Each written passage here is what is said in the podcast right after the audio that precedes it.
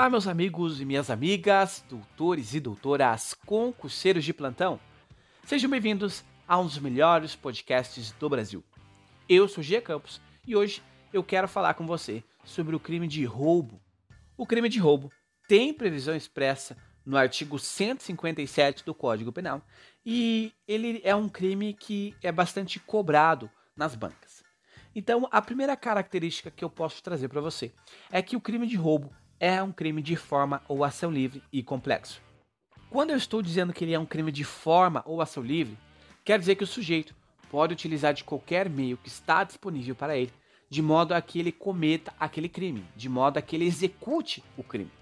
E quando eu estou falando que ele é um crime complexo, quer dizer que aqui no crime de roubo ele possui uma dupla objetividade.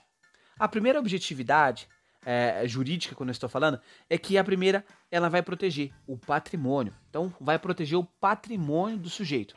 E a segunda objetividade jurídica é que também ele visa proteger o indivíduo. Então, por isso, ele é um crime complexo, porque ao mesmo tempo ele protege o bem e protege o sujeito, o indivíduo, dono daquele, daquele objeto. Também ele é um crime comum que significa dizer que é um crime que pode ser praticado por qualquer pessoa, não exige uma qualidade específica do sujeito. É, também é um crime material, significa dizer que é, é necessário que se tenha um resultado naturalístico para sua consumação, que nada mais é do que a retirada do bem jurídico da esfera a, da vítima, né, da disponibilidade da vítima, com o emprego de uma violência para poder ter essa subtração da, da coisa. Também é um crime de dano. Qual é o dano? Dano é o patrimônio. Também é um crime instantâneo e significa dizer que uh, ele vai se consumar no exato momento em que o sujeito é, utiliza da violência ou da voz de assalto para é, possuir o determinado bem. Também é um crime unissubjetivo e plurissubjetivo. Quer dizer que ele pode ser cometido por uma pessoa ou mais de uma pessoa. No caso, nós estaremos diante de um concurso de pessoas. E, por último, ele é um crime que somente é admitido na forma dolosa. O sujeito não pode falar que ele não queria cometer aquele crime, sendo que ele deu voz de assalto e empregou o uso da violência. Então, por essa razão, ele é um crime apenas que pode ser admitido na modalidade dolosa. E aí agora nós entramos numa outra esfera, que é sobre o roubo próprio e o roubo impróprio. Muitas pessoas se confundem, muitas pessoas não sabem e é bastante cobrado isso, inclusive a, eu vi esses dias é, numa banca para delegado, é, a banca perguntou a diferença de roubo próprio e de roubo impróprio. Então, para que você também saiba, é, no caso de uma futura é, banca, a questão é o seguinte: quando nós estamos falando de roubo próprio, já podemos alinhar, podemos é, ver que está lá no caput do 157. Então o que quer dizer? Quer dizer que primeiro o sujeito usa a violência para depois subtrair a coisa. Então quando nós estamos falando do roubo próprio, então nós vemos que o sujeito primeiro utiliza a violência para depois subtrair a coisa. Já na questão do roubo impróprio, nós vemos que está lá no parágrafo primeiro e quer dizer que, primeiro, o sujeito subtrai a coisa, depois ele emprega violência. Então essa é a principal diferença do roubo próprio e do impróprio. No próprio, primeiro ele emprega violência, depois ele subtrai. Já no impróprio, primeiro ele subtrai, depois o sujeito emprega a violência, perfeito? Aqui uh, eu, eu, gostaria de ressaltar para você na questão do impróprio que, conforme entendimento majoritário, ele não cabe a tentativa. Sabe por quê? Porque se o sujeito ele não emprega violência, aqui nós não estamos falando de um roubo, nós estamos falando de um furto. Porque se no impróprio o primeiro sujeito subtrai, depois emprega violência, não admite tentativa. Por quê? Porque se não tiver a, a violência, logicamente, nós não estamos falando de um crime de roubo, mas sim um crime de furto. Tá bom? E agora eu quero trazer algumas peculiaridades para você.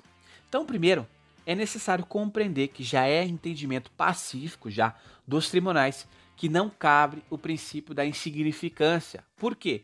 Porque é, a gente tem que compreender que o crime de roubo ele é um crime violento e por essa razão independente do valor do bem que foi roubado, não cabe a, o princípio da insignificância porque teve o emprego da violência.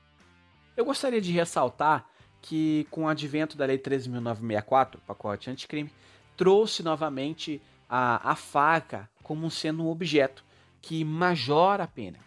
Acontece que em 2017 havia sido retirado, né, o entendimento do tribunal foi que a, a faca não era um objeto capaz de causar é, sérios danos à vítima. Então, os ministros entenderam que a utilização de uma faca não era a mesma coisa que a utilização de uma faca, não tinha a mesma capacidade é, é, de lesão, então foi retirado. E aí, uh, todas aquelas pessoas, aqueles condenados que já haviam recebido a, a, a condenação e tinham a sua pena aumentada em razão da utilização da, desta faca, né, da utilização da faca, da arma branca, que é denominada, essas pessoas elas tiveram a pena reduzidas e aí com o advento da lei do pacote anticrime acrescentou-se novamente então agora novamente a utilização de uma arma de uma faca uma arma branca aumenta a pena. É uma causa de majorante da pena perfeito? Uma outra questão que é relevante é em caso do sujeito ele apenas simular que ele está portando uma arma não é causa de majorar a pena, porque é necessário que essa arma tenha sido apreendida, tenha sido passado por perícia para constatar se aquela arma ela é, apresentava alguma lesão, se ela, ela era uma arma que é, estava própria para uso. Se não encontrar essa arma, se não tiver uma arma, o sujeito apenas simula. Aqui não há que se falar em majorar a pena pela utilização da arma de fogo. O sujeito vai apenas responder pelo roubo de uh, na forma simples, o roubo, roubo simples do caput e não do parágrafo segundo, perfeito? Outra questão é que as armas de brinquedo ela não pode ser utilizada como uma majorante. Então o sujeito foi preso e aí foi constatado que aquela arma era uma arma de brinquedo. Então não pode majorar a pena, o sujeito vai responder pelo roubo na modalidade simples. Mais uma questão é em razão de se não encontrar a arma para fazer a perícia. Vamos supor que a vítima ela relatou que o, que o indivíduo ele utilizou uma arma. E aí esta arma ela não foi encontrada, não teve como é, levar para a perícia para constatar se era uma arma letal ou não. Aqui prevalece o entendimento que cabe sim a majorante, vale, você pode incidir a majorante por conta do artigo 167 do Código de Processo Penal, perfeito? Então, é, é, não seria justo, né? Porque o sujeito ele poderia, para se livrar dessa majorante, ele poderia é, descartar esta arma e aí, quando se a justiça não conseguisse provar realmente que ele estava portando aquela arma, seria difícil que o sujeito uh, pudesse ter a pena aumentada em razão da utilização da arma, tá bom? Então, prevalece o entendimento que se não achar para perícia, aqui é importante que você não confunda quando o sujeito simula, tá? Quando eu falei que o sujeito simula, ele, vamos supor que o sujeito estava com a mão dentro da blusa e, e fez menção de que estava armado. Aqui, que eu, quando eu estou falando para você que não foi encontrada a arma, quer dizer que a, a, a, testemunha ela vai falar, olha, eu vi, a vítima, na verdade, ou testemunhas vai falar, olha, eu vi que ele utilizou a arma, realmente tinha uma arma. Então aqui o sujeito utilizou a arma. Quando ele está simulando, é, ele não mostra a arma para a vítima, não mostra a arma. Então, por isso que compreende quando o, o, o sujeito está simulando apenas, não mostra a arma, não é, vai incidir a majorante. Mas quando ele utiliza a arma e essa arma não é encontrada para fins de perícia, aí vai sim incidir a majorante. Agora eu quero fazer uma pergunta para você. Será que é possível comunicar a majorante é, pela utilização da arma de fogo para todos os sujeitos que estão ali naquela empreitada criminosa?